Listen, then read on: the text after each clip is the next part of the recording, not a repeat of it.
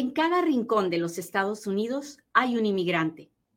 ¿Cómo obtener documentos para vivir y trabajar en los Estados Unidos? Es una pregunta con muchas respuestas. Yo soy Katia Quiroz, abogada de inmigración, y en Inmigrando con Katia encontrarás todas las respuestas.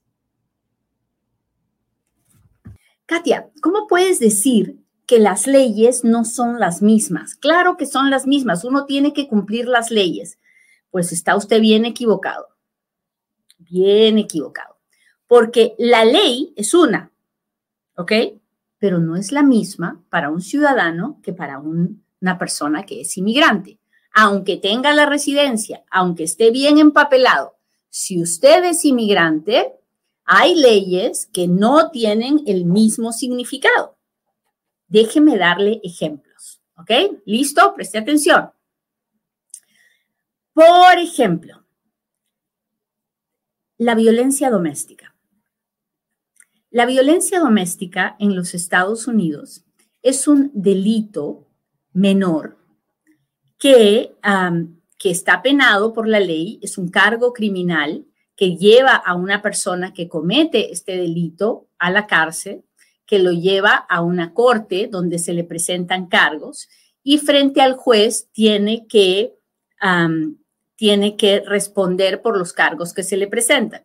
Si la persona se declara nolo o se declara culpable, el juez puede emitir una sentencia, ya sea que la persona tenga que ir a clases, tenga que ir a terapia, tenga que hacer servicio comunitario o tenga que pasar unos días en la cárcel.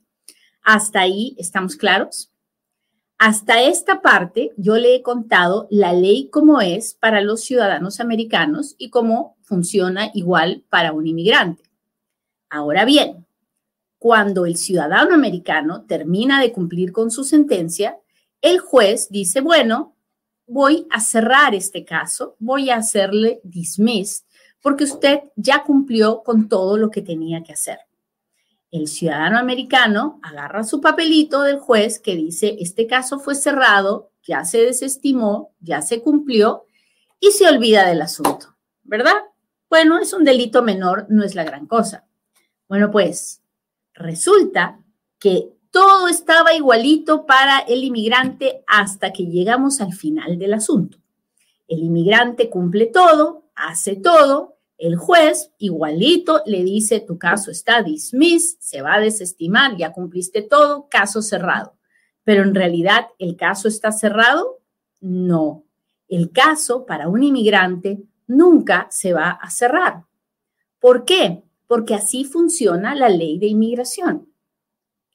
Y eh, sobre todo cuando uno es residente legal de los Estados Unidos, la cosa es terrible con la violencia, con la violencia doméstica, porque tenemos una ley en el Código de Inmigración que hace a la violencia doméstica un cargo de deportabilidad para los residentes legales. Mire que mire la ironía. Una persona indocumentada o una persona que no que, que no es eh, ciudadana americana puede obtener la residencia aun si tuvo una violencia doméstica pero un residente legal es completamente deportable si comete una violencia doméstica. Así como lo oye. Pero ya cumplió, ya pagó, eso fue hace 20 años, no importa. Para inmigración, el delito nunca se cierra. Usted siempre va a tener que responder por ese delito que cometió y muchas veces la gente me dice, no, no lo cometí, lo que pasa es que me declaré culpable porque el, defensor público me dijo mi abogado me dijo.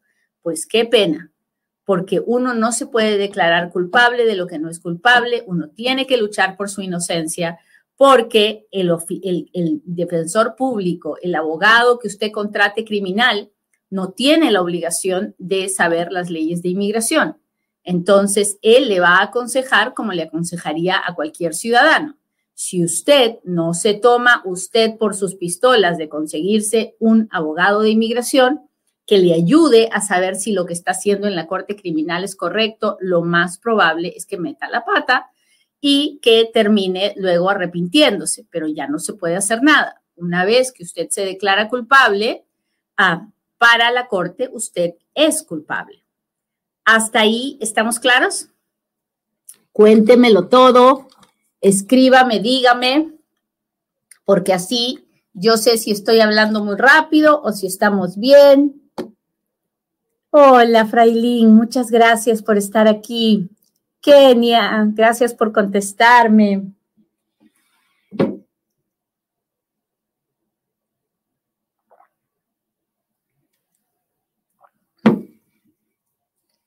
Gracias, gracias por estar aquí.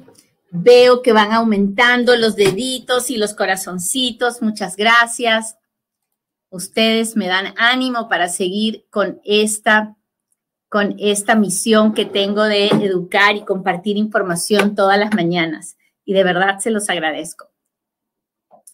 Muy bien, les voy a dar otro ejemplo, otro ejemplo. La marihuana. Nosotros en los Estados Unidos tenemos dos tipos de leyes. Tenemos leyes federales y leyes estatales.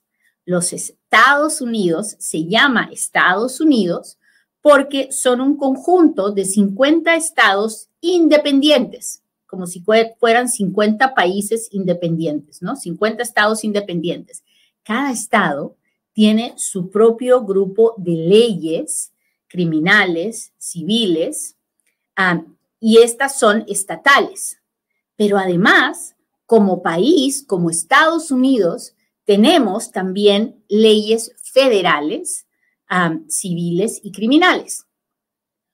Cuando el problema es, es eh, un problema que, que abarca entre estados o es un problema con el gobierno federal, entonces nos regimos por las leyes federales cuando es un delito de tipo criminal o civil y está dentro de un estado, nos regimos por las leyes estatales. Estoy siendo muy técnica, ¿verdad? Pero si usted me logra entender, sería fabuloso. Bueno, pues resulta que en cada estado últimamente ah, están habiendo cambios con el tema de la marihuana. Y en muchos estados la marihuana es legal consumir marihuana es completamente legal dentro de ese estado. Pero los inmigrantes en este tema no nos regimos por la ley estatal. ¿Por qué? Porque como somos inmigrantes, hay una ley que está por encima de la ley estatal, que es la ley de inmigración. ¿Ok? Y la ley de inmigración es federal. Es una para todos los Estados Unidos. Yo soy abogada de inmigración, soy abogada de una ley federal. Por eso es que puedo trabajar en todos los Estados Unidos. No tengo que trabajar nomás en el estado donde tengo mi licencia. Igual, la ley federal abarca a todos los inmigrantes en los Estados Unidos por igual. ¿Hasta ahí vamos bien? Porque ahora viene la parte donde yo le digo lo que usted no puede creer. ah, cuéntemelo, cuéntemelo, cuéntemelo. Oh, Giovanni, gracias.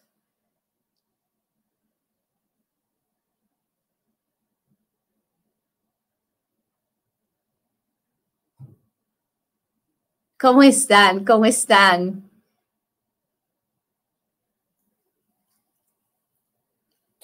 Listo. Entonces, ya les expliqué, tenemos leyes federales, leyes estatales. En el estado donde usted vive, la marihuana es legal en ese estado para los ciudadanos americanos, no para un inmigrante. ¿Por qué? Porque la ley de inmigración penaliza el consumo de marihuana y esa ley no ha cambiado.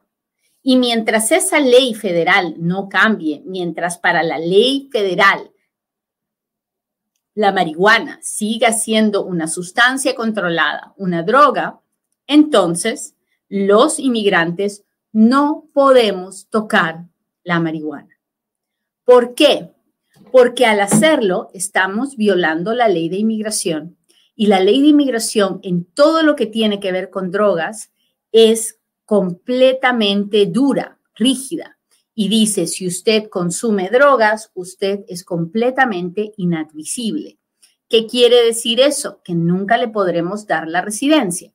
Y si usted es residente y comete delitos por drogas, usted es deportable. Entonces, terminará deportado aunque tenga la residencia. Así que cuando usted ve a un inmigrante que saca su licencia de marihuana, está metiéndose en un lío muy, pero muy grande. Está poniendo sus, sus papeles en un tacho de basura, si es que los tiene. Y si no los tiene, está evitando que algún día pueda arreglar papeles. Cuando usted ve un inmigrante con papeles o sin papeles que agarra trabajo en un sitio de estos donde venden marihuana, en un dispensario o en una o, en una, te iba a decir una chacra, porque así dicen en mi país a las tierras de cultivo, donde hacen ah, marihuana, está poniéndose la soga al cuello. Los inmigrantes no podemos relacionarlos con la marihuana de ninguna forma. Ahora, ¿qué pasa? uno de los peores crímenes de inmigración es el tráfico de drogas, ¿no? El tráfico de drogas para un ciudadano americano es una felonía, ah, para un inmigrante es una felonía, al ciudadano americano se le va a perdonar, o sea, va a cumplir con su sentencia, va a salir de prisión y con los años hasta podrá borrar eso de su récord y podrá cambiar su vida y vivir tranquilamente. Un inmigrante, después de, cometer esa felonía agravada, es completamente deportable. Lo más, no hay salida de eso y la persona será deportada. Y si se vuelve a meter, después de haber sido deportado, después de haber cumplido su sentencia. Entonces, si se vuelve a tratar de meter indocumentado, puede pasar de 5 a 15 años en prisión federal solamente por haber tratado de reingresar después de haber cometido un delito. El trato es completamente diferente entre un ciudadano y un inmigrante. ¿Hasta ahí estamos claros? Por favor, cuéntemelo, cuéntemelo. Cuénteme si me está entendiendo.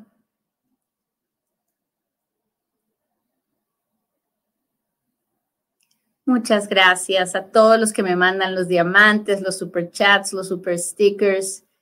Ah, muchas, muchas, muchas gracias. A mis amigos de, de Instagram, gracias por estar aquí. Ya falta poquitito para los 100 mil. Pasen la voz a todos sus amigos para que lleguemos pronto. Muy bien, entonces, le he dado tres ejemplos hasta ahora. Puede darse cuenta cómo la misma ley tiene tratos completamente diferentes solamente porque no somos ciudadanos americanos. Sí, así es.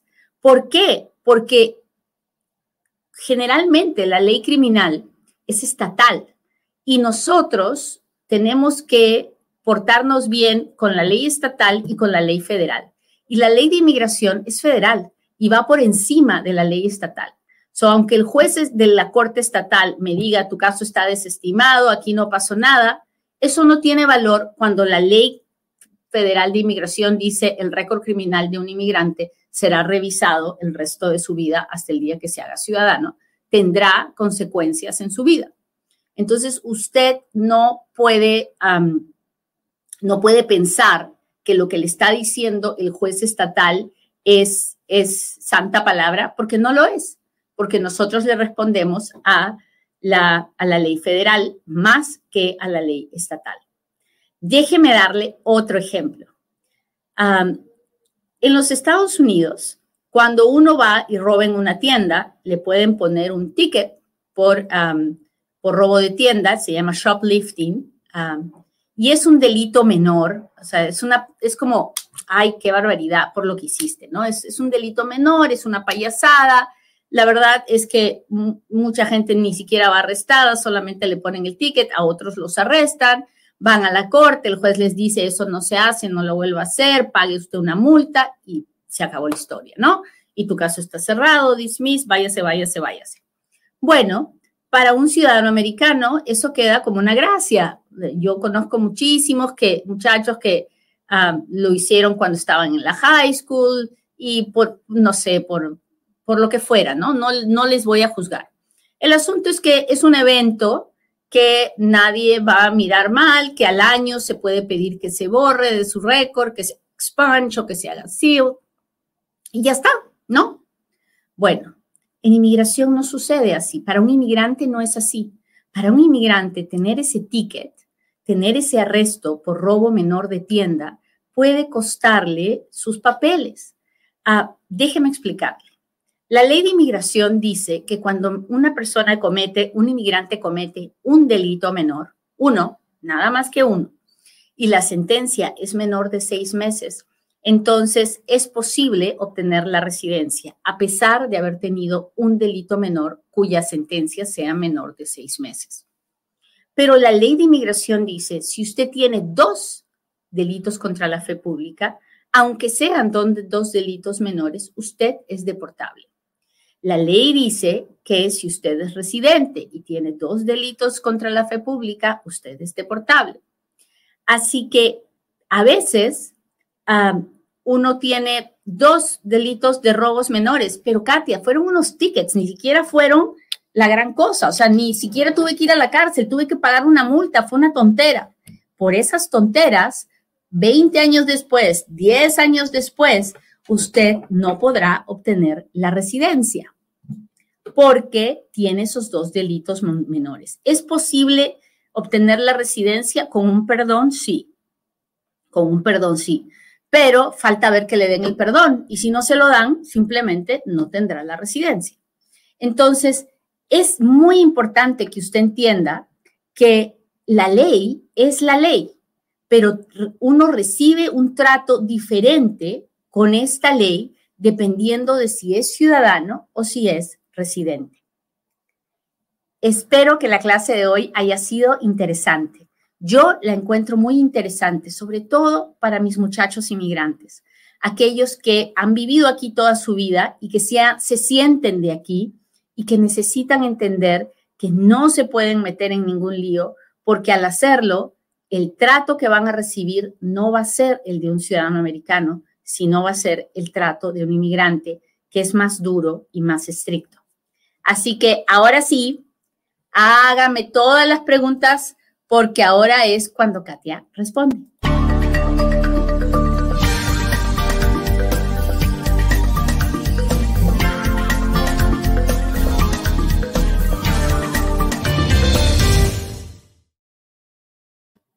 Alguien me pregunta, ¿hay manera de que se pueda cancelar el permanent bar? Sí, hay que, hay que hacer una ley para cancelarla hay que emitir una ley que la cancele, es la única forma. Mi caso está en Kansas City, mi caso es por petición de mi hija y ya me llegó el permiso de trabajo, bendito sea Dios. Ah, una persona que entró ilegalmente siendo menor de edad, ya tiene 17 años, necesita un perdón para aplicar para la residencia. Bueno, ¿Necesita un perdón? No, ah, pero no sé si puede aplicar a la residencia. Esa es la primera parte y esa, para poder contestarle eso tendría que hacerle muchas preguntas, así que mi consejo es que busque un abogado. Ah, cerraron mi caso de asilo. ¿Qué pasó con mi fianza de 12 mil dólares? Ah, pues si su caso está cerrado administrativamente, entonces su caso está pendiente. Usted sigue en proceso de deportación y tiene un caso pendiente.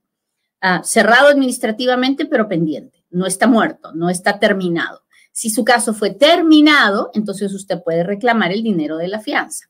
¿Cuánto dura un perdón? 12 a 18 meses, más 18 que 12 en estos momentos.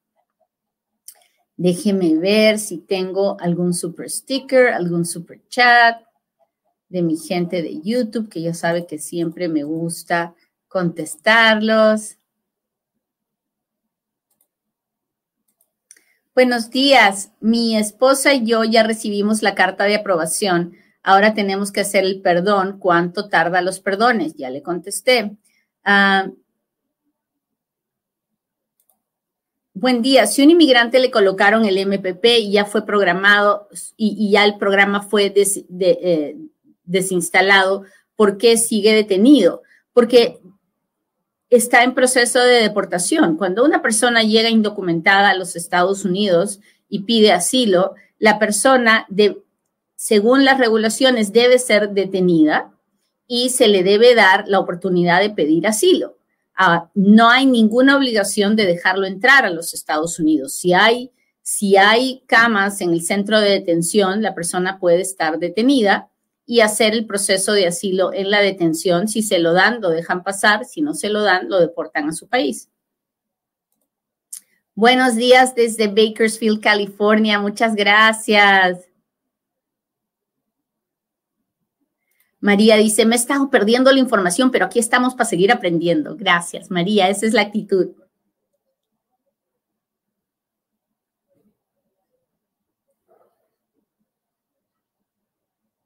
Buenos días, muchachos. Gracias por estar aquí, por conversar conmigo, por, por interactuar.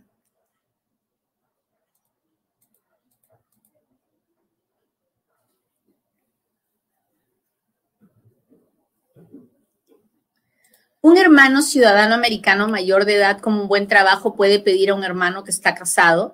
El hermano ciudadano americano puede pedir a su hermano casado, soltero, y no importa si tiene buen trabajo, si está desempleado, nada de eso importa. El hermano puede hacer la petición. Abogada, buenos días, tengo parol. ¿Cómo hago en ese caso? ¿Qué me recomienda? Uh, Joyce, Seth, Javier, no entiendo de qué parol me está hablando, porque hay varios tipos de parol. Hay parol in place, hay parol humanitario, hay parol del, que eh, dio Trump para los venezolanos. Hable, le recomiendo que hable con un abogado en persona. Apliqué para una visa T. Cuando la aprueben, podré pedir la residencia con el favor de Dios. Sí, habrá que esperar hasta que eh, la policía o el FBI, quien esté investigando el caso, le dé una carta que diga que ya la investigación se ha completado y en ese momento usted podrá pedir la residencia o si no, después de unos años. Buenos días, Katia. Me llegó la aprobación del TPS de Venezuela. ¿Qué debo hacer? Pues esperar a que anuncien el periodo de re-registración. Nos dijeron que lo van a anunciar, pero no han dicho cuándo. El 9 de septiembre se vence esta, este TPS de Venezuela. Así que tiene que ser esta semana, hay que esperar en Dios con tranquilidad, porque lo más probable es que nos van a dar una extensión automática para que las personas que ya tienen su permiso de trabajo puedan seguir trabajando. ¿Cuánto tiempo de anticipación tengo para renovar mi residencia? Seis meses, con seis meses de anticipación. ¿Cuánto tarda el NBC en cerrar un caso y dar una cita en la Embajada de Honduras? Un año aproximadamente.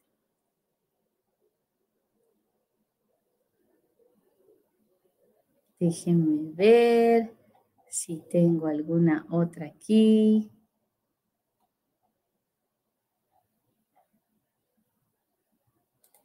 Siendo ciudadano, ¿se puede pedir hermanos casados con sus esposos e hijos? Sí, sí, sí, sí. ¿El récord del DUI es un agravante cuando se aplica para la ciudadanía? Sí. Ah, si usted lo cometió durante los últimos cinco años, es posible que le digan que no tiene buena conducta moral. Si es más allá de cinco años y es uno solo, no debería ser un problema. Pero si tiene dos o tres, entonces ya tenemos un problema porque ah, es una señal de que usted puede tener un problema de alcoholismo. Entonces, en esos casos ya la cosa se complica bien mucho. Así que hable con un abogado si ese es su caso. ¿Qué es una corte individual? Una corte individual es el día, es, la fecha en que usted va a tener la corte en la que el juez va a decidir su caso. Muy bien, muchachos, pues les agradezco mucho, mucho, mucho que me hayan acompañado hoy día y le pido a Dios que ustedes estén aprendiendo porque esa es la intención de Inmigrando con Katia. No se olvide que aquí estamos todos los días a las ocho y media de la mañana, hora del Pacífico, y yo los espero en otro Inmigrando con Katia. Bye.